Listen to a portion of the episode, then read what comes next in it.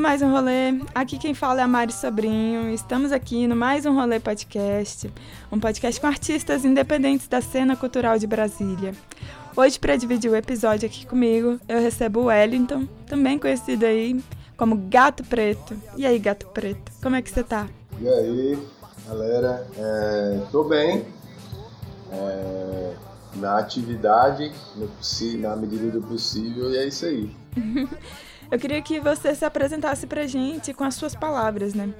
Como que você começou como artista e como que você se tornou quem você é hoje? Da onde que vem o Gato Preto? Então, é, pra gente fazer essa arqueologia aí, tem que voltar um pouquinho, né? Então, eu não sou o tipo de artista que canta desde criança, muito pelo contrário. É, eu sempre fui muito de ouvir música e tal, mas nunca pensei que eu poderia cantar. Mas aí, eu morava na cidade ocidental, né? Eu nasci em Taguatinga, mas cresci na Samambaia. Aí com sete anos eu vim para Ocidental, cidade ocidental que é no entorno de Brasília, é, em torno sul de Brasília. E lá no Ocidental eu passei a minha infância, parte da minha infância e da minha adolescência, até meus 22 anos eu morei lá, né? E aí, durante a minha adolescência, é, eu sempre procurei algum lugar assim para poder curtir e tal. Só que quem conhece o entorno de Brasília sabe que ali é muito ruim de lazer, de cultura, essas coisas de fomento cultural, né? E isso tem tudo a ver, assim, com essa história da música para mim, porque é, eu sempre gostei muito de, de música como forma, assim, de identificação e compreensão das coisas, do mundo tal. Eu sempre liguei muito, assim, pelas músicas, né? E quando eu tinha lá para os meus 15, 16 anos, uma fase meio rock and roll, meio emo assim, é, eu comecei a cantar umas musiquinhas assim junto com um brother, só que assim, descompromisso, sem compromisso nenhum, né?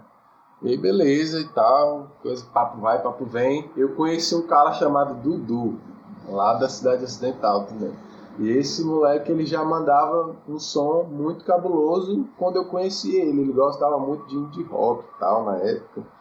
E era, era a época que o indie rock estava estourando aqui no Brasil e tal. Acho que era 2000, 2008, 2007 por aí. E aí o- ele a gente começou a curtir junto nos rolês, pá, não sei o quê. Aí até que chegou uma famosa casa, que é uma casa que muita gente ali na ocidental da, da cultura, a gente já, assim, mais ou menos ouviu falar dessa, da casa da 19, que era onde o, o Moisés morava, o famoso pai do Oberon, o Oberas. E aí a gente colava lá pra ouvir uns rock and roll, tomar umas, fumar e tal, fazer a loucura toda ali. Acho que eu não vou entrar muito em detalhe porque algumas coisas podem ser muito pesadas.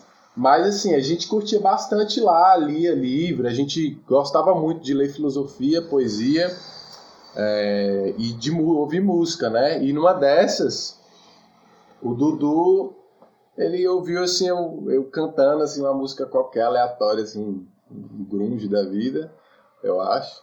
E ele falou, pô, velho, caralho, eu acho que tu, tu consegue cantar, mano. Aí eu? Como assim, mano? Eu cantar? É, você. Canta isso aqui pra mim. Ele pegou a guitarrinha dele, aí ele, ele tinha. Ele tava ensaiando lá pela cidade, né? E aí ele resolveu. é, na guitarra não, era o violão dele, que ele sempre andava com o violão. Aí ele canta isso aqui. Aí eu tentei cantar ele, mano, amanhã a gente faz ensaio, vamos ver se tu, tu consegue cantar. E aí, beleza, aí nessa casa do bicho, lá do, do Moisés, é, ele gostava muito de rock and roll e o Dudu, ele já tinha uns instrumentos, né? Ele tinha umas caixas de som e tal. E aí ele perguntou, e aí Moisés, como é que é? Tu deixa a gente trazer um- uns equipamentos aqui pra tua casa pra gente fazer um, um rock and roll? Ele disse, ah, eu deixo, mas onde é que vocês vão botar? Aí, ah, a gente arruma aqui. Aí no final das contas a gente colocou dentro do quarto dele E aí a gente fez esse primeiro ensaio, assim, empurrou tudo, botou. Inclusive tem uns vídeos na internet disso. Empurrou tudo e colocou uma batera lá, que a gente pegou do Dudu na época, que ele já tinha conseguido comprar. É, botou uma guitarra, um baixo, o, o Oberas estava na, na guitarra base, o Dudu na guitarra solo e eu no vocal. Aí ele me deu uma música dele eu, vá, vou cantar essa porra aí, bora. E beleza, cantei. E aí ele, mano, eu acho que tu consegue cantar e é isso. Eu, pô, isso eu já tinha 19 anos, né? Então não foi uma coisa precoce nem premeditada, assim. Foi, o, foi só a sensibilidade do cara mesmo pra para perceber isso. E eu achei muito louco, porque, bom, eu pelo menos entendi que nessa sociedade cabulosa que a gente vive, extremamente violenta e negligente, algumas, algumas profissões ou cargos, eles tinham uma certa notoriedade, né? E eu, claro que a, os artistas e a música tem essa coisa, né, da, da notoriedade. E aí eu, pô, mano, eu percebi que, tipo, na música eu vi a minha autoestima, assim, renascer. Eu tava passando por uma série de problemas bem cabeludos e que só a música, assim, tipo, de modo geral, ouvir cantar poderia, assim, talvez é, é, ser algum curativo, uma terapia, talvez, assim, né? Deu certo para mim naquela, naquele momento. E aí então a gente começou a ensaiar umas músicas. O Moisés, ele é um poeta, mano, incubado pra caralho. E eu tô falando desse bicho porque ele tem muita importância, assim, pelo menos na minha. na parte da música, assim, né? Porque ele, te, ele me deu altas músicas para eu cantar, inclusive Beck para você, é, Mamãe. É... Ah, e tem outras aí que eu não gravei ainda, mas que todo mundo conhece lá do Ocidental, várias pessoas conhecem já, que é uma parceria minha com ele, e tipo assim, o bicho é um coroa, velho. Ninguém imagina assim, tipo, eu tô fazendo umas músicas com coroa. O Gato de Schrödinger também, esse último single que eu lancei, é, foi, uma, foi um poema dele, falando um pouco desse, esse gato e eu fiz a música em cima. Tipo, reescrevi, reinterpretei no, no freestyle a música e ficou isso mesmo. E, assim, ele cedeu primeiro a importância porque o bicho cedeu um lugar para mim, né, para eu poder cantar e para a banda, né, inclusive. A gente nomeou na época era Nova Eon, a gente tava muito na pira assim da fazer umas revoluções, de mudar o mundo e tal e de trazer uma nova proposta assim de arte pro entorno, né? Porque ali é muito foda, mano. A violência ali é cabulosa mesmo. Cabulosa. E a gente, tipo assim, quando você mora lá, quando você tem um lugar que não te oferece nada assim de lazer, de cultura, o que que sobra? Bom, você vai para as drogas mesmo e as drogas são muito boas, são paraísos que a gente pode acessar custo-benefício muito barato, né? Num primeiro momento. Não que eu, que eu seja a favor de, morrer e de se drogar, mas é porque é isso mesmo, pô. Eu ia ali na bocada da Neide, pegava cincão, fumava um, ficava doido. Ou então os caras que gostavam de cheirar, ia ali cheirar, não sei o quê, porque a cidade tem uma praça. Por exemplo, eu morava no, no centro, né? O nome da praça do centro era a Pracinha da Morte. Aí é beleza demais, né? Quantos que eu não já vi ali que já morreu. Agora não, não é mais assim a cidade ocidental, né? Já deu uma melhorada e tal, mas ainda tá muito truculento. Esses dias teve o bicho da bike, né? Tava andando de bike e aí o cana chega empunhando o revólver pro bicho. Então, nesse primeiro momento foi isso, assim, tipo, foi um negócio de uma descoberta, assim, e de e de assim, e de se aceitar assim como artista, né? Porque acho que o, mais difícil, assim, para quem é da periferia, sim, talvez seja esse lance assim, mano, ah, vou me aceitar assim como artista, ah, eu sou um artista. Que ninguém chega e fala, ah, mano, tu é artista, não. Isso é um processo, né? Tanto de você se tornar e de quanto você se aceitar, né? Esse, se aceitar ser artista, né? E para mim foi um pouco difícil isso, né? Porque ali, velho, como eu tô falando, você não tem incentivo. Eu, eu toquei de graça por anos, né? Eu toquei muito tempo de graça, né? Então, o contexto que eu cresci, assim, artisticamente foi lá na Ocidental e foi durante um bom tempo, assim, tipo, eu toquei na Ocidental, toquei ali no Valparaíso algumas vezes, toquei no Gama. Acho que os primeiros shows foi sempre por aí, né? Nas produções da própria Cidade Ocidental, do Valparaíso e ali do Gama foi na pré-seletiva do Porão do Rock, acho que em 2013, 2014. E aí foi isso, assim. Acho que é necessário, assim, nesse, no, nessa, quando você vai entrar pra arte, alguém que te dê um empurrãozinho. Então foi o Dudu, o Moisés, essas pessoas foram responsáveis, assim, por, por acreditar em mim e eu poder ter essa, esse, essa jogar, essa pegada, assim. Foi muito louco isso. Né? Mas isso tudo muito regado a álcool, maconha, filosofia, é, literatura, artes em geral, assim, filme, caralho, isso tudo foi o... E a revolta, né? A revolta é o melhor tempero de todos. Então. Uau! Esse foi o contexto, assim. Mas, assim, é, eu não falei como é que surgiu o Gato Preto, né? Mas depois. que eu vou eu viajando, assim, na Ocidental, porque é um lugar, assim, complicado. Mas aí, assim, a banda Novel não deu certo, porque a gente era muito maturo, né? Teve várias discordâncias com o rock, do, do que fazer, como fazer. Aí acabou.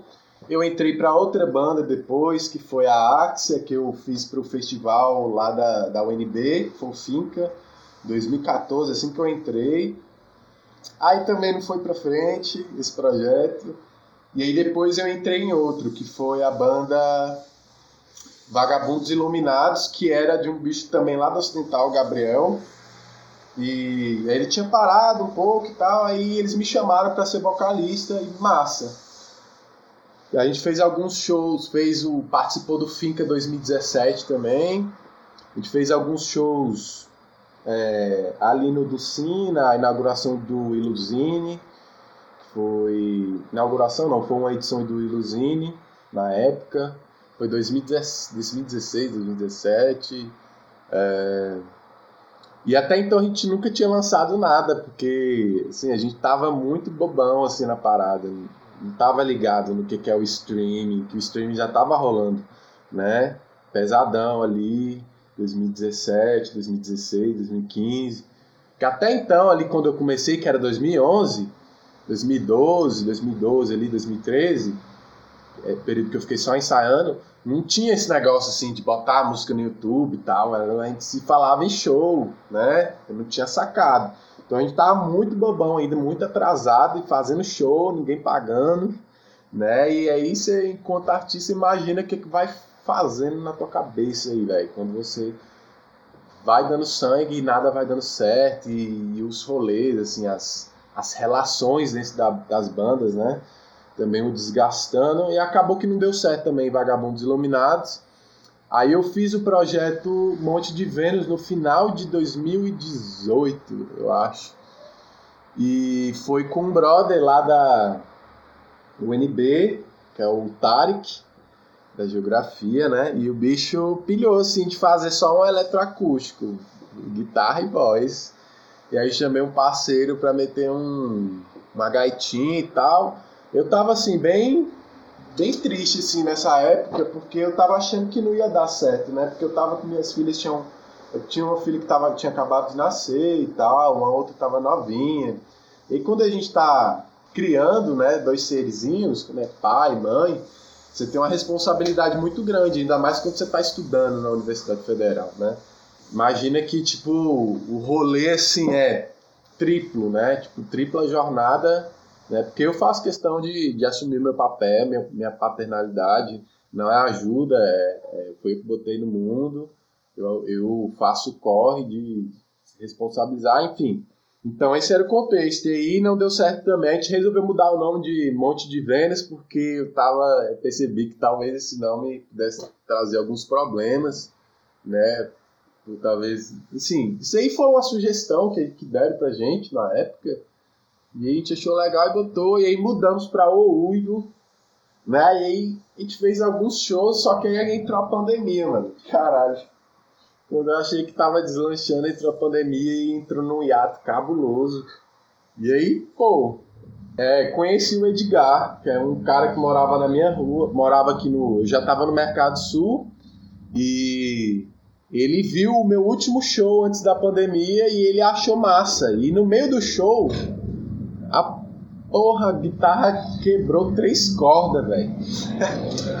Eu não sei como foi que aconteceu isso, mas quebrou três cordas da guitarra.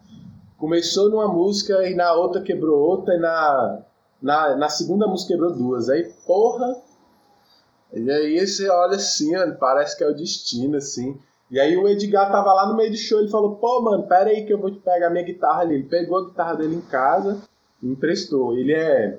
Ele toca, ele toca, tocava na The Flintstones é, que era o cover, banda cover do, do, de, do Rolling Stones, né? E aí ele é guitarrista. E aí, e vocalista. Aí ele viu o show, gostou e depois veio trocar ideia comigo no final do show. Ele, pô, mano, gostei do teu som, que não sei o quê, depois bora trocar som.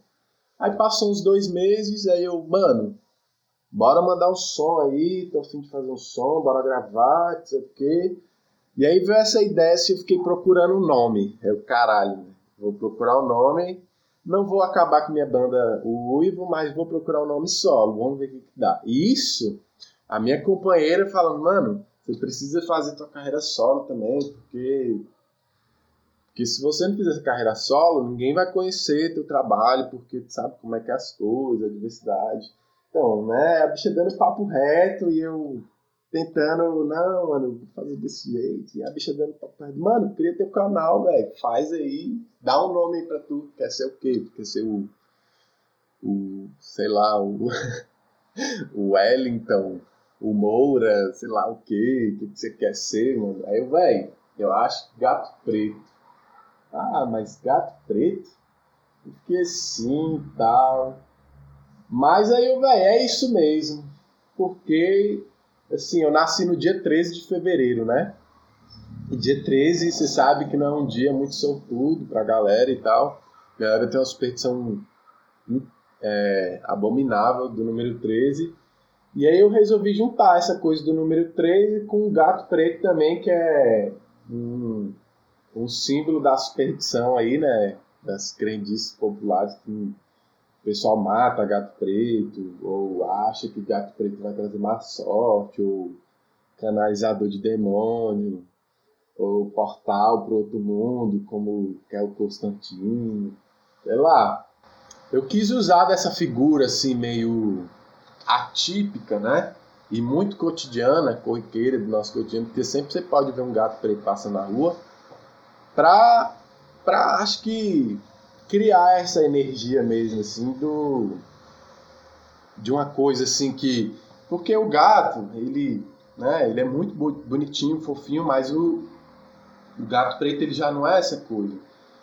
Eu acho que é essa figura do azar e da sorte, eu, eu gosto de brincar com essa coisa do, do, do negativo, do contrário, e, e reafirmar ele como algo que pode ser positivo, assim, ressignificar isso. A ideia mesmo era, não é que eu me acho um gato preto, porque eu sou preto.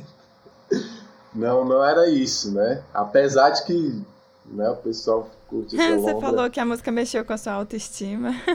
É, e não foi isso no primeiro momento. Foi mesmo esse lance do gato, do gato mesmo. Tipo, tanto do, do, da data do meu aniversário quanto do dessa figura assim que causa medo, causa estranhamento, desconhecido, né? E que assim a figura do desconhecido ele tanto causa medo como ele causa aquela vontade assim de querer saber, né? Ou você ama ou odeia o desconhecido, tipo, porque ela está presente no, no, nosso dia a dia, né? O desconhecido, na figura de Deus, do demônio, do futuro, o desconhecido tá aí e o gato preto é mais ou menos isso, né? Então é isso, assim, aí como gato preto eu atuo desde, desde o ano passado. E aí eu comecei a lançar os meus sons, né? Tipo, que eu já tinha, que foi o Back para Você, que é uma composição minha e do Moisés, Moisés Santos. Ele chegou um dia é, e falou assim, mano, a gente tava saindo do bar, aí ele descendo a rua do morro lá do Ocidental, o morro onde a galera fica lá batucando, fazendo som, soltando pipa, fumando maconha, acampando, faz a porra toda. É um terreno, um lote particular, só que tipo não construíram nada ainda, porque é um morro ainda, né? Enfim. E aí ele, no caminho, ele falou, mano, tem um pedacinho uma letra que ia ficar muito doida se você desenvolvesse. Aí ele, venha pra rua, venha me ver, eu fiz um back pra você. Aí eu, ah, mano, isso aí já é hit, porra. é hit, mano. Porque. Adorei. Porque. Aí ele me deu esse verso e eu desenvolvi o resto, né? Porque, assim, tanto tem a ver com a questão da violência, né? Tipo assim, a violência gerada pela guerra às drogas, né? A maconha passa a ser um negócio assim tão marginalizado, tão perigoso, quando a gente sabe que a maconha ela só vai fazer mal realmente mesmo para quem tem uma certa predisposição a desenvolver algum é, transtorno mental, na real. Porque fora isso, ou você vai ter uma bad trip fodida se você já tiver numa, na bad, ou você vai ficar muito laricado, morgado, sem força para querer fazer correria. E no máximo isso passa aí em 3 horas e meia, 4 horas, acabou. A vida que segue, sem nenhum dano colateral. E também porque, assim, é, tem altas músicas falando de goró, né, velho? Ah, goró pra isso, goró pra aquilo, mas a maconha, mano, você fuma maconha, você só quer love, só quer deitar na cama, fazer amor, cheirar, se cheirar, se esfregar quer curtir a melhor lombra, você quer comer uma larica boa, você esquece do, do mundo desgraçado, tá aí, tá comendo solto a vida alheia. Então, o back para você não é uma fuga, velho. É a possibilidade de você ampliar a nossa imaginação e, e, se, e se, se, se usar dela para a gente se aliviar, né? Enfim, acho que que é isso, assim, esse surgimento aí né, do Gato Preto foi com essa música e a versão censurada. Verso para você, porque tem uns concursos que não aceitam cantar back para você, porque crianças podem assistir. E aí a ah, apologia. Mas você vê, ai, tipo, ai. é o verso. É isso. Aham. Uhum. Eu gosto bastante dessa música, achei muito romântica, ficou bem quentinha no meu coração. Sabe, é, você mora na filosofia, né? Você faz filosofia na UNB. Eu queria saber se você consegue encontrar pontos de contato da filosofia com a sua música. Como que funciona para você unir essas duas vivências? Quando eu tinha uns 18, 17 anos, quando eu estava finalizando o meu, meu ensino médio, eu tava assim, meio assim, porra, o que, que eu vou fazer dessa vida, mano? Minha mãe queria que eu entrasse para faculdade e tal, mas velho, minha mãe minha mãe não tinha dinheiro para pagar minha faculdade. Eu não tinha dinheiro para pagar a faculdade. E eu tava procurando emprego também não tava achando, né? Então eu, velho, vou fazer uns, uns bicos aqui. Mas no ensino médio, eu, eu é, tive muito interesse na filosofia, assim, foi a única matéria assim que eu começou a me interessar alguma coisa. E aí quando eu conheci o Moisés, né? Fazendo a mudança dele, ele tinha acabado de se separar. E aí o Oberon, ele, mano, vamos lá ajudar meu pai na mudança, depois ele paga um vinho. Aí, ah, demorou. Aí eu conheci o bicho, né? E ele gostava muito de ler filosofia e ele tipo, começou a dar umas ideias assim pra gente de filosofia e tal. Aí ele tinha uma bibliotecazinha, eu deixava pegar os livros dele emprestado.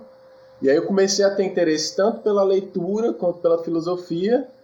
E quando a gente ficava doidão, velho, aí não prestava não, porque a gente começava a misturar filosofia e falar um monte de coisa. subia em cima das coisas, começava a recitar algumas partes, aí poesia, gravava a gente andando na rua. Velho, alta inspiração, né? E aí é, eu comecei a gostar muito assim da filosofia e aí o Oberão falou, mano, tu tá ligado que tem como a gente entrar para o NB de graça, né? Eu, oxe, como assim, velho? Porque lá no entorno, mano, acho que isso era o quê? 2009, né? Eu nunca até então tinha ouvido falar de, de UNB e tal, lá não tinha o paz. Então era bem diferente, né? E aí o bicho me falou e eu, tá, comecei a tentar estudar. Eu passei três anos para tentar entrar para a UNB. E nesse caminho eu estava tocando já, né? Já estava mexendo com música e tal. E eu estava tentando fazer umas composições relacionadas. Não era muito assim, a ver, mas eu tentava.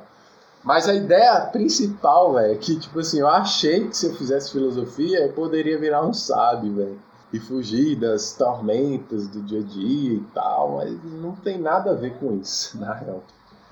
E aí que eu entrei, depois de uns três anos, eu acho que eu comecei com uns 19 a estudar, com 22, 23, com 22, completando 23, eu entrei para a UNB. Passei um tempinho estudando, tomando altos, reprovando altas provas, mas deu certo. E aí, qual era a ideia? Que a filosofia fosse é, um conteúdo que eu pudesse agregar nas minhas músicas, né? É, porque eu pensei assim, mano, para eu conseguir assim ter uma relevância, chamar atenção mesmo, é tendo uma voz muito bonita ou tendo umas letras bem inteligentes, né? Na época, assim, o, o, o hip hop não tava tão forte assim, né, eu acho. Eu não tava ouvindo e não, tinha, não tava tão estourado assim, porque o stream acho que ajudou muito, assim, é, a partir de 2015, 2014, assim, 2016, que eu comecei a ver mais, assim, hip hop. Eu tô falando do hip hop porque é, foi quando eu comecei a ver, assim, as produções brasileiras, assim, mais, mais fortes, assim, e mais massivo, né? E, e aí então eu, vai, eu vou tentar colocar filosofia nas minhas letras. Então foi desde o primeiro semestre, acho que a primeira, uma das primeiras matérias que eu fiz, já fiz uma música que foi é, Daimon, demônio, né? Significa demônio em português. Daimon é uma palavra em, em grego, que significa intermediário, mas que também pode significar, numa das suas etimologias, demônio, daemônio, né, que é o intermediário. É como se fosse o, o santo que baixa. Enfim. É, e aí eu fiz uma música, né? E essa coisa do demônio é, aparece lá no banquete do Platão. É um texto falando sobre o amor, né? Eu estava meio que apaixonado na época. Aí eu fiz a música, velho. É um amor que não é de beleza, que vez ou outra nos leva à tristeza. O demônio se aloja em você. O demônio no sentido não negativo, o demônio no sentido intermediário. É, que ele ele tem as coisas que eu não tenho. E aí foi isso, assim, tipo, é, eu mudei muito assim minha percepção de mundo depois que eu entrei para filosofia, né? A filosofia não é nada daquilo que eu pensava, aquele ideal todas as pessoas filosofantes, super compreensivas, é um negócio assim meio elitista pra caralho.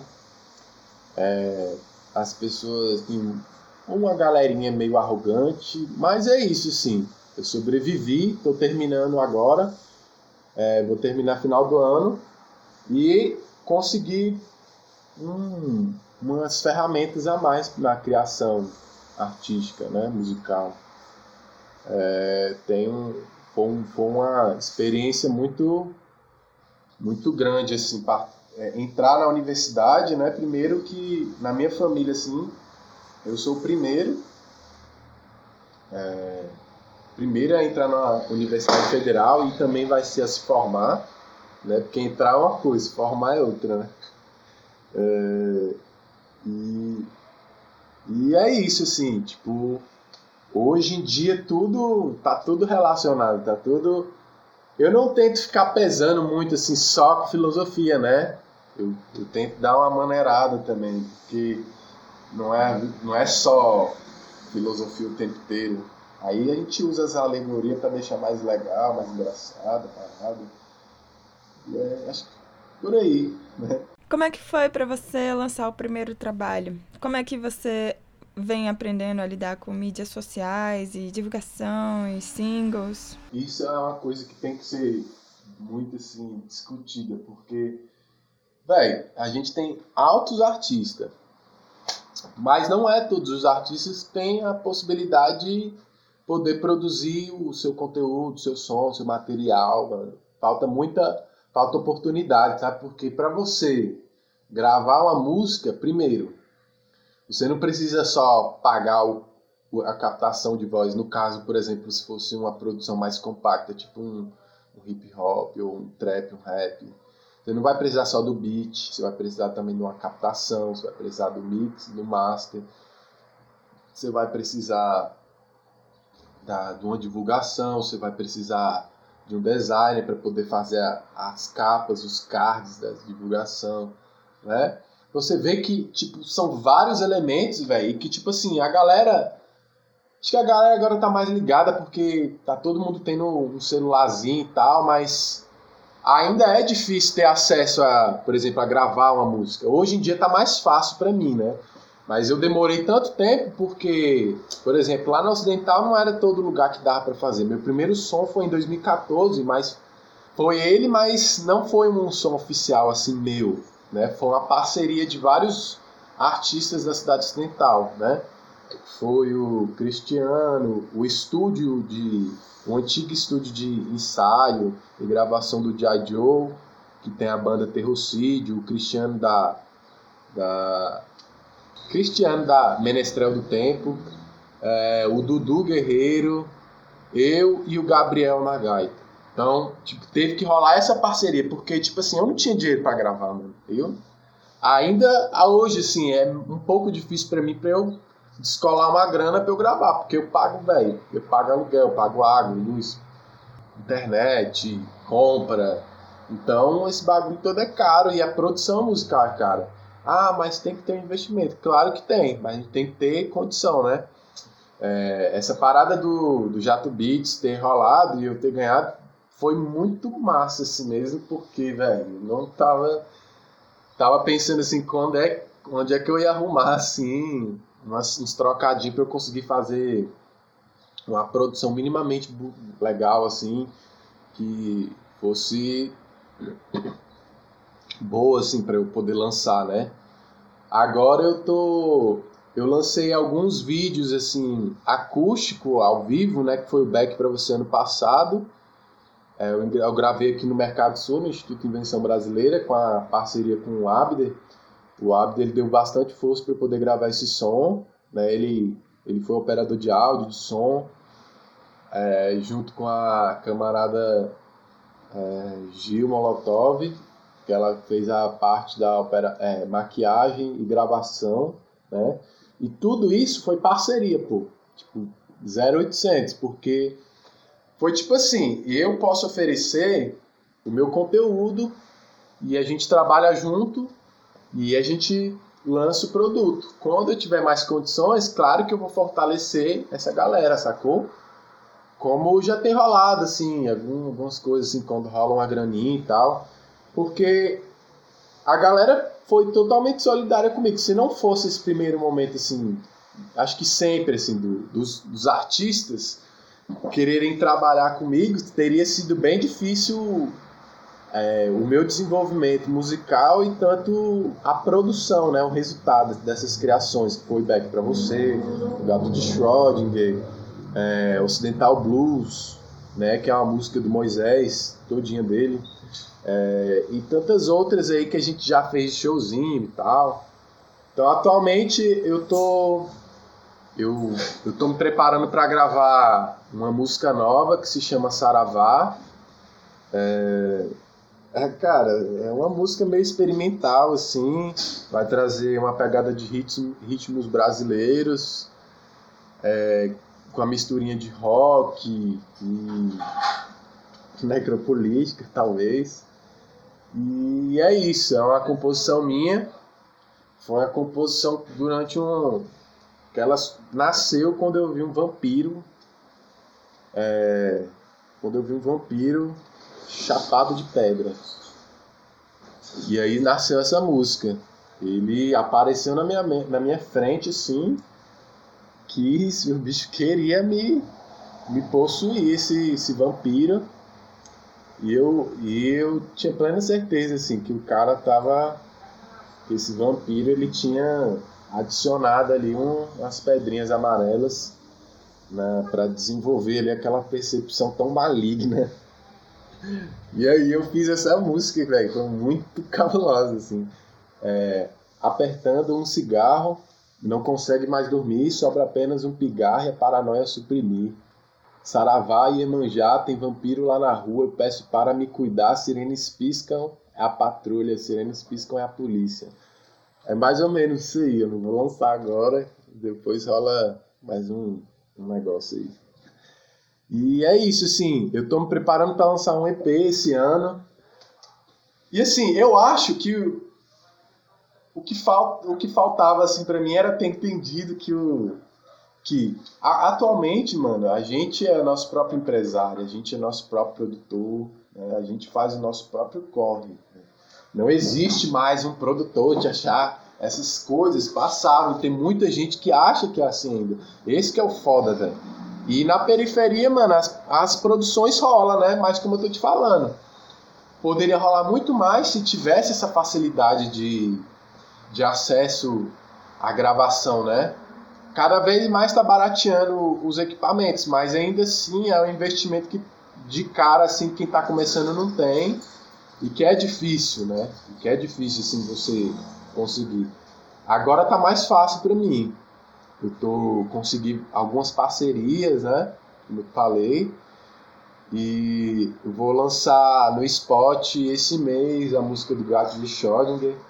Eu estava tentando fazer um processo por conta própria para poder lançar, mas eu não consegui por conta da burocracia que é tremenda. Se você quer tentar lançar seu som independente, sem que ninguém é, retire royalties, né? Minimamente sim, você tem que fazer um corre por, por fora, assim, que é através da Abramos, enfim. É uma burocracia que demora pelo menos quase uns três meses para você lançar uma música, né? Então, assim, é um negócio assim, meio cabuloso. Então, eu acho que num primeiro momento a gente tem que ceder mesmo, né? Tem que ir lá na UNRPM, bota teu som, paga o dinheiro deles, recebe o teu e é isso. Hoje em dia a gente trabalha por 6 centavos a uma, ouvi, uma um view, né? Lá no spot. Eu acho assim, velho.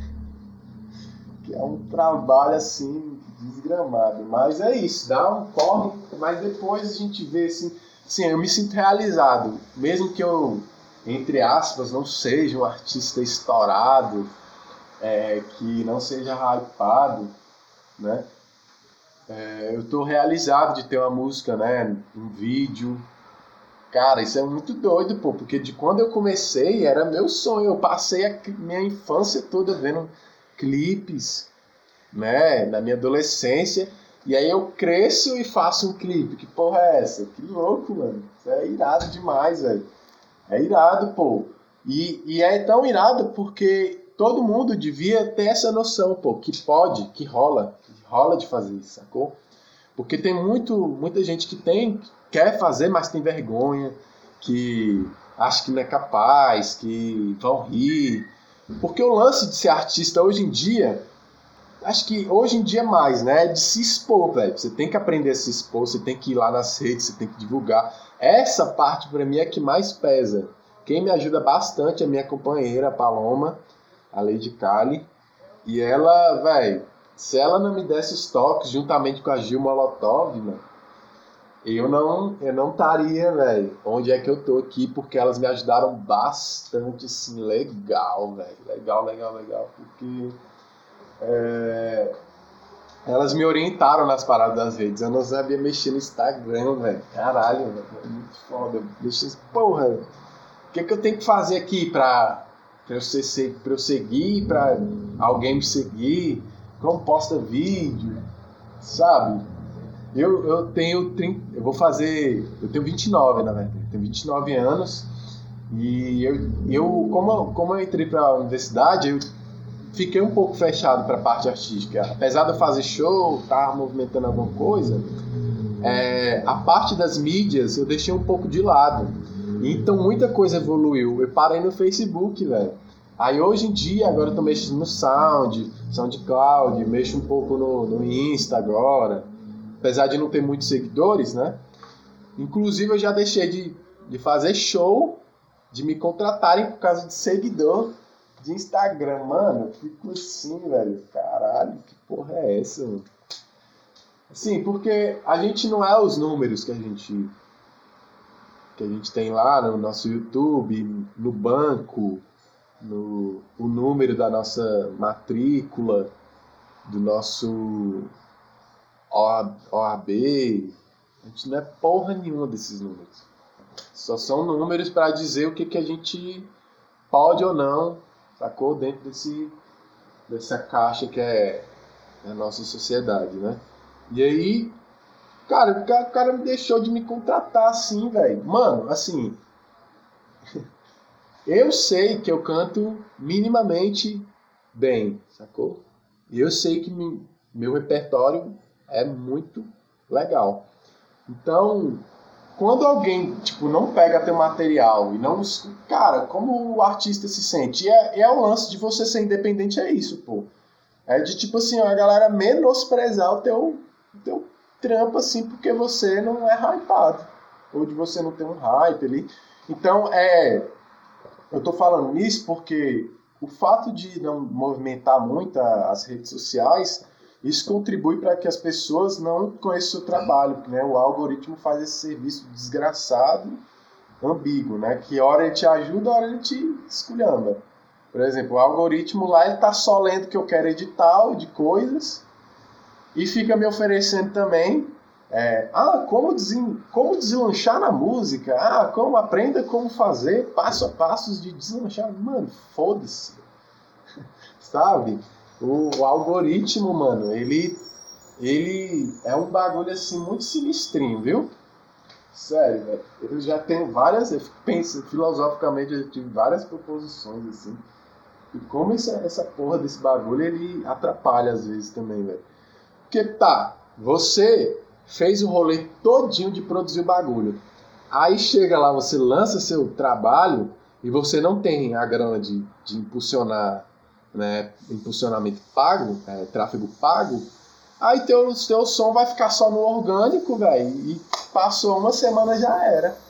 Teu som ele não aparece mais no feed da galera, sacou?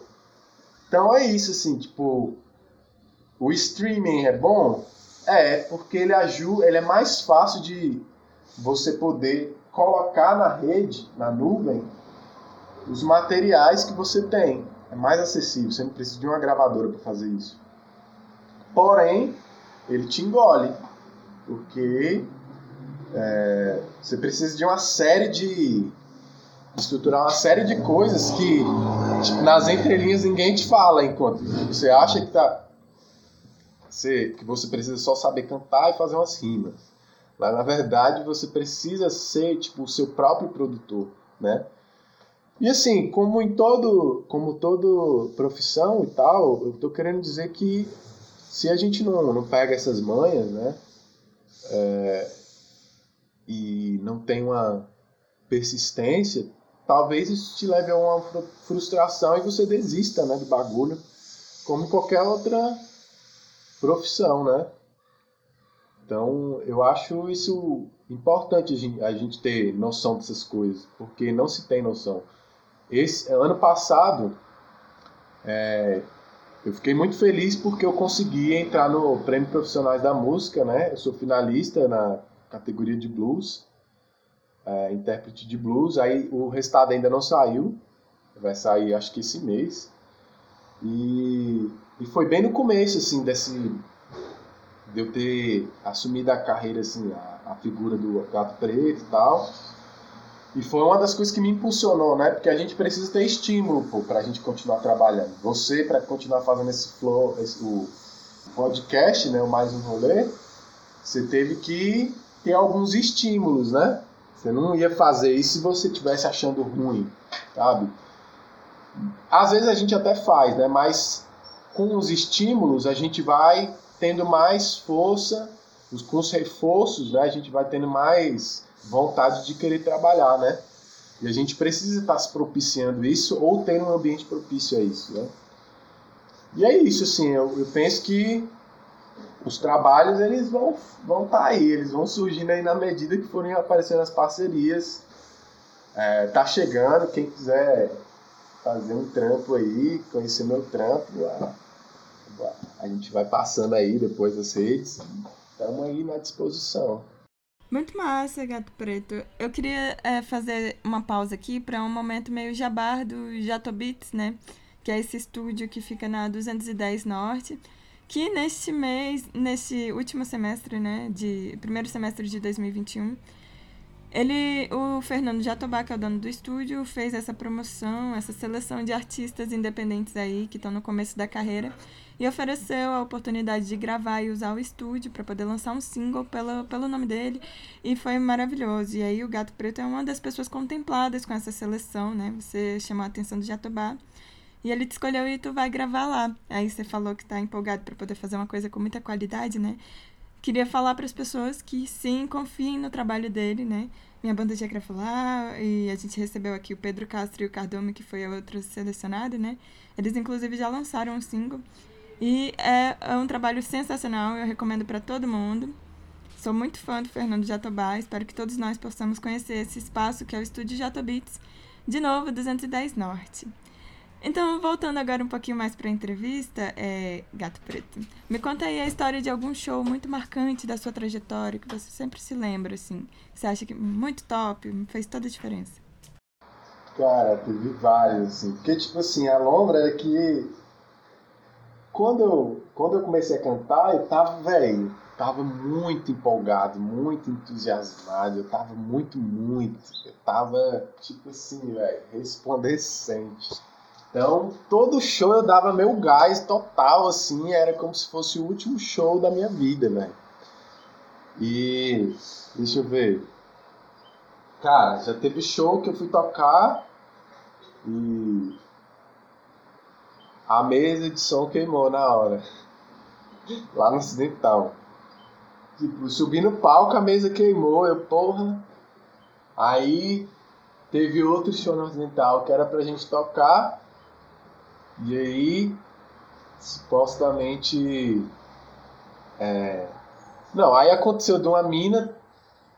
Véi, ela se jogou, tipo, dentro de um lago, que era na orla do lago, ela se jogou assim da orla e machucou a perna. Aí tipo, veio polícia, veio uma galera. E era o horário que a gente ia tocar. Aí já mandaram.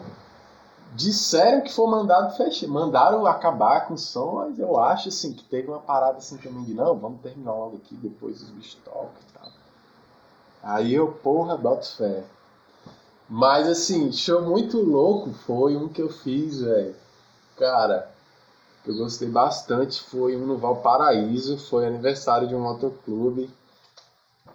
Véi, foi às, acho que 6 horas da tarde. Não deu muita gente. Cara, acho que deu duas coroas. E elas estavam lá na frente, mó felizona, velho. A gente, e a gente tinha dropado um, quartinho de papel cada antes, velho.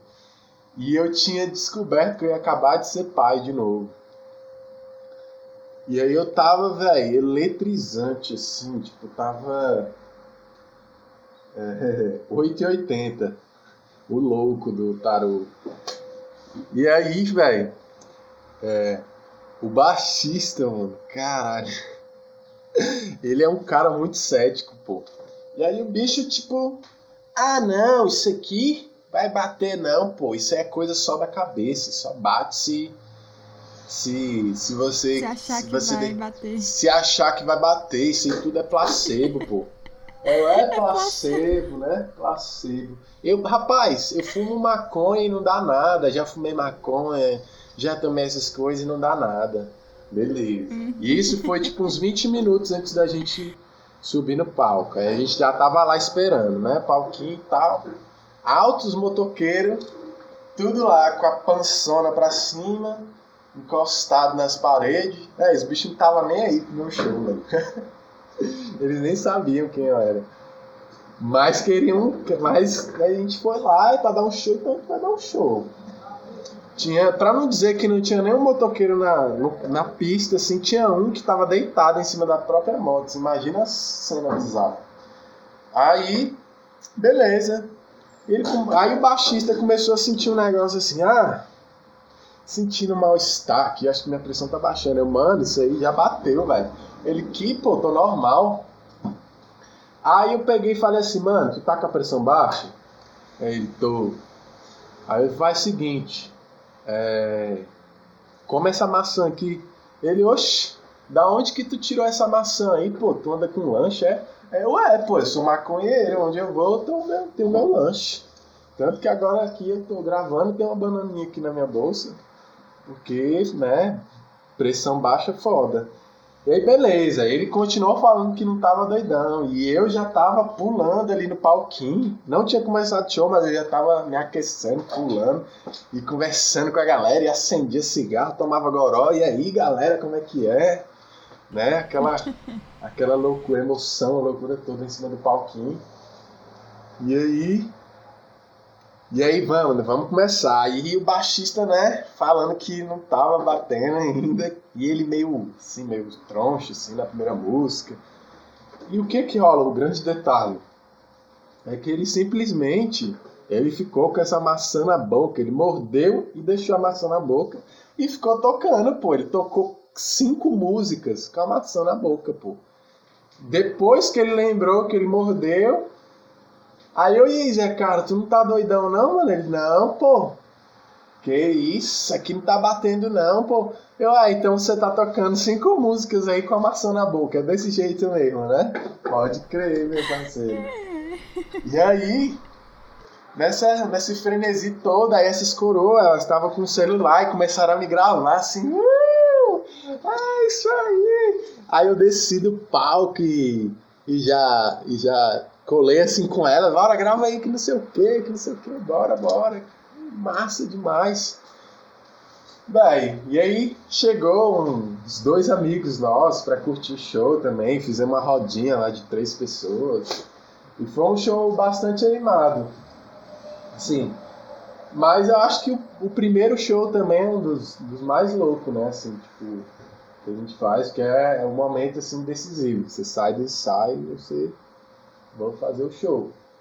Assim, eu não cantava muito bem no meu primeiro show, tava começando, mas tinha, tinha vários amigos, uma galera já sabia cantar as músicas, tinha muita gente, né? Então, o primeiro show, assim, acho que é aquele que, que realiza, assim, ah, realmente eu posso e eu, eu vou fazer esse bagulho acontecer.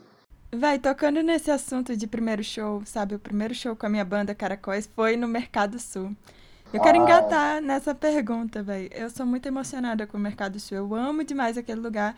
E você mora no Mercado Sul em uma ocupação, né? É uma, um lugar lindo de resistência no coração de Taguatinga Sul. Queria que você contasse um pouco sobre como é viver aí, como é essa experiência para você, o que esse lugar já fez por você, o que você já fez por aí.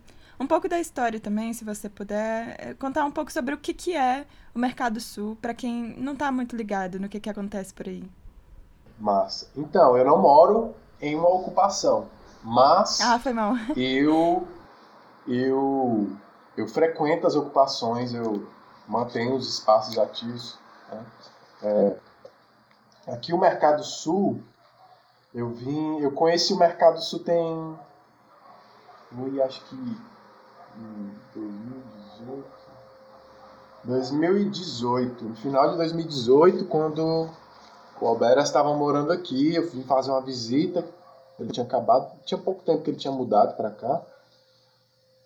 E aí eu vim de rolê assim, eu achei bem legal assim na época e tal. Achei, caralho, parece um pedaço da chapada no meio de Tabatinga, que porra é essa? Achei bem estranho assim. Aí beleza, aí eu, velho, eu tive uns problemas com aluguel, como quase todo mundo, né? E aí eu tive que me mudar, caso um perrengue que eu passei. E o lugar mais fácil que eu consegui encontrar foi o Mercado Sul, porque eu tinha feito uma visita no Oberas, e aí coincidentemente ele disse que tinha uma casa para alugar, e a gente foi, viu a casa. E eu aluguei a casa, a gente alugou, eu e minha companheira, a gente morava com nossas filhas e tal. E e aí começou a minha vivência. Mas ele já tinha sido bastante apoiado, já conhecia o pessoal aqui, né? E aí então que eu conheci o lugar, que é aqui é um ponto de cultura, né? É, já há alguns anos, pelo menos acho que há uns sete, uns nove anos. Aqui se tornou ocupação cultural tem uns seis anos, eu acho.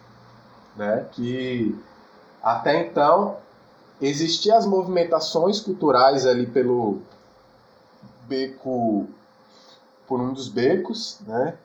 que é onde tem o, o Invenção Brasileira, Instituto Invenção Brasileira, e lá, é, lá era um dos primeiros, lá é um ponto de cultura, inclusive, né, o Instituto, e lá foi um dos primeiros lugares a movimentar. E, então, nesses seis anos atrás, é, as, tinham várias lojas abandonadas aqui. Né?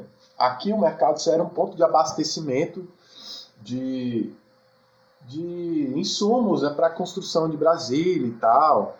Eram várias lojas de construção e tal. Então foi esse lugar foi projetado, esse espaço mesmo do mercado foi projetado como lojas para vender produtos para a construção de Brasília. E aí, durante um bom tempo, essas lojas foram abandonadas e depois eram, eram abertas de novo. E funcionou várias coisas aqui, né? Foi ponto de cultura, mas também já foi ponto de. Foi lugar de venda de drogas, é, prostíbulos, né? E aí depois o pessoal que morava aqui, que era um pouco mais barato, né? Antes da, do, do fenômeno da gentrificação, era mais barato. Então, com esse com essa densidade toda, essa movimentação toda, né, quem, né, ponto de droga, prostíbulo, então você podia saber que tinha muita violência aqui também, né, perigo, um pouco perigoso. É, e aí o pessoal começou a pensar, não, a gente tem que ocupar essas lojas porque o, dom, o proprietário não está ligando, não está movimentando nada, está querendo aumentar as coisas, né? Porque já estava começando uma certa movimentação cultural e, e ele não está propondo nada. E aqui era um movimento pesado assim de venda de droga, né? E vez ou outra acontecia alguma, violência, né, velho? Tiroteio, briga, aí um é esfaqueado, outro leva um tiro. E ainda tá. Agora tá mais tranquilo, mas. né? Ainda tava um pouco assim quando eu cheguei. Um pouco bem menos, mas tava, né? Mas beleza. E aí. É, essas lojas passaram a ser ocupadas e foram. O pessoal foi tentando é, mobilizar dentro dessas lojas, dessas ocupações, algo que pudesse agregar na rotina aqui dessa comunidade, do pessoal que vivia aqui. Sei lá, o principal mesmo né, é a cultura, porque tinha muitos artesãos aqui, várias pessoas que eram artesãs, e ainda são, tem o vigílio, tem, é, tinha a bonecaria, tem, tem várias coisas aqui ainda. Né? Agora na pandemia parou um pouco, porque a galera ficou sem condição, né? Mas é, sempre teve essa movimentação. E, e aqui eu tive a oportunidade de contribuir com, com os meus shows, né? É, eu teve as matinês, né? As matinês de invenção, invenção brasileira, eu participei delas rolava uma, um cachezinho, uma contribuição tal. Inclusive, eu acho que foi aqui, velho. O meu primeiro show pago, na real, velho. Acho que foi. Então você vê, eu tô desde 2012, 2013, meu primeiro show pago foi em 2019, 2018, 2018. O primeiro show pago foi em 2018. Demorou bastante. É... E aí eu também fiz, é, participei das ecofeiras, eu cheguei a vender é, algumas tortas, né? Eu, eu sei cozinhar, fazer uns bolos e tal, tocar. E aí eu cheguei a vender algumas coisas durante as ecofeiras também. É, daí, aqui, mano, é um lugar muito propício, assim, muito fértil para produção cultural. Agora tá inaugurando, tá para inaugurar o estúdio B2B, né, que foi fomentado por uma é, um, teve um investimento fomentado por acho que por uma integrante da embaixada da Áustria, a Sara Rubensbach. E aí ela fomentou assim, no sentido de poder melhorar o local, né? Tipo, fazer uma reforma, umas reforminhas aqui, acolá, comprar uns equipamentos para o estúdio é, de audiovisual, porque aqui a gente tem pessoas formadas em técnicas em audiovisual, é, formadas pelo IFB. E, e existe uma equipe, né? E aqui também funciona um estúdio de tatuagem. Eu estou na parte de cima mas embaixo é o estúdio de tatuagem em cima aqui a gente usa como um coworking, digamos assim, né? A gente pode trazer o PC e vir estudar, trabalhar. Sem isso não seria possível a minha formação, eu me formar no final do ano. É, é, tem outras lojas que servem também, lá, rola capoeira, rola ensaios de música, rola oficina de construção de, de, de costura, de construção de bonecos, de. Véi, várias coisas aqui, né? A gente, esse ano, tá tentando movimentar mais isso porque o Mercado Sul tá correndo o perigo das lojas serem é, desocupadas pelo governo, pelo ibanês, né? porque já chegou uma. É, chegou uma, chegou um documento avisando que logo mais, né? Eu não sei se com a nova lei que foi que foi aprovada aí do Orlando Silva, é, que não pode desocupar mais ninguém, né? De, de imóvel durante a pandemia vai rolar, mas a gente está torcendo que sim, porque o processo de desocupação está rolando. É muito importante a colaboração das pessoas nesse momento agora para poder é, ajudar as pessoas que moram nas ocupações, né, que ger, é, fazem parte da gestão desses, desses locais. Aqui, velho, é porque tá tendo a pandemia, mas aqui a cultura estrala, velho. A última é, é, Cofeira, acho que foi festa junina, que teve aqui, caraca, velho. Porra, deu pelo menos umas 3 mil pessoas, pelo menos, velho. Então aqui é um lugar muito importante, assim, para a história, acho que de Brasília, né? E, e assim, esse dono desse lugar, velho, ele nunca cuidou dessa porra aqui, velho. As lojas ficavam fechadas, às vezes o pessoal invadia, aí ficava lá dentro, só um ponto de droga, fumando pedra, aí cagava, mijava, aí ficava rato lá dentro. Porra, mal zoado. E agora teve essa repaginada, né? A partir do, do, dessas ocupações do Mercado Sul, né? E foi aqui também que eu pude lançar meus primeiros trabalhos, tanto áudio como, como audiovisual, né? Foi o Gato de Schrödinger e Back para você, quanto Verso para você, né? Foi as pessoas que colaboram nesse, nesse ambiente aqui na comunidade do Mercado Sul. Então ela foi muito importante para minha para minha para minha para minha carreira mesmo, para essa fase que eu tô, né, de estabelecer contatos e também para para outras pessoas assim, de modo geral, porque aqui tem uma visibilidade grande assim das pessoas, né? Um movimento muito grande. Saquei. O Mercado Sul é muito importante para todos nós aqui que que queremos é, esse, esse espaço de resistência e cultura aqui em Taguatinga, onde a liberdade pessoal, as liberdades pessoais são sempre clamadas. Então, é um lugar de resistência. Acredito muito na importância e é uma tristeza que esteja sofrendo essas ameaças, né, de ser desocupado e, nossa, muito triste. É, pois é, Gato Preto, a gente está chegando aqui ao final do episódio. E eu queria muito que você deixasse suas redes sociais para que a gente possa encontrar o seu trabalho online, né? Para que a gente possa ouvir suas músicas, pesquisar você. Me fala aí seus arrobas do Instagram, YouTube, que você tiver, Snapchat, Twitter, tudo, tudo, tudo. Tudo que é rede social, TikTok. Esse é o momento. Massa.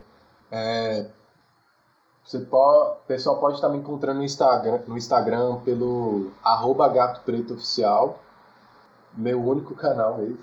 É, no YouTube, o Gato Preto.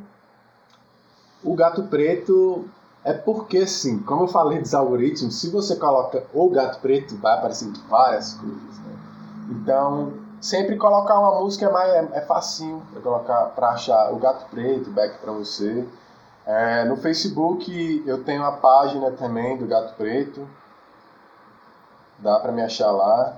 E eu também tenho um SoundCloud, que é o Gato Preto. Logo mais eu vou estar liberando os singles é, na, no Spotify para ver se a gente passa a receber em dólar agora.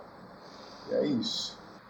Então, muito obrigada, Gato Preto, pelo seu tempo, por topar dar essa entrevista e por contar e compartilhar com a gente a sua história, a sua carreira, as suas visões de mundo suas vivências são muito importantes. Eu achei muito interessante ouvir tudo e poder conhecer mesmo essa realidade diferente, assim, que não estou muito próxima, mas é importante que cada vez mais narrativas como a sua cheguem para as pessoas, que a gente possa conhecer esses universos.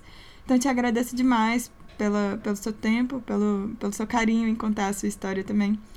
E a gente vai ficando por aqui, vai. Valeu demais. Saravá, eu que agradeço por ser convidado aqui por, pelo mais um rolê. Eu estou super feliz. É, a gente pode estar tá trocando outra ideia depois, e fazer até um fix, pá, né? Quem sabe? Já jogo logo a semente porque a primavera logo mais está aí. Então é isso. É nóis. Thank you.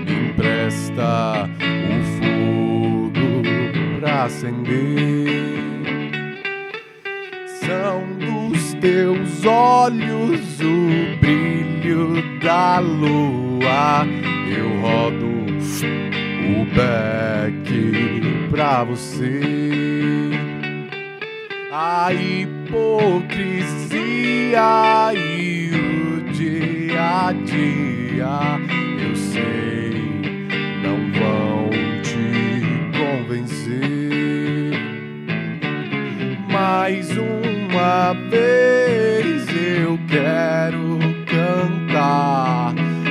guerra, a vida é pra lutar. A ilusão está na visão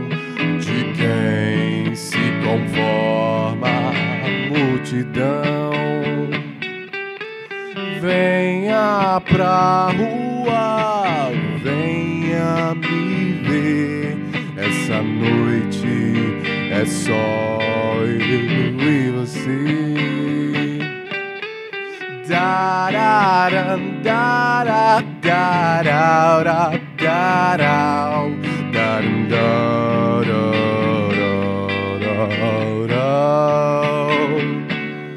da da dum dum da da da da dum dum da da da da dum dum da da da da dum da da da da dum da da dum dum da da da da dum da da da da dum dum da da da da dum da da da da dum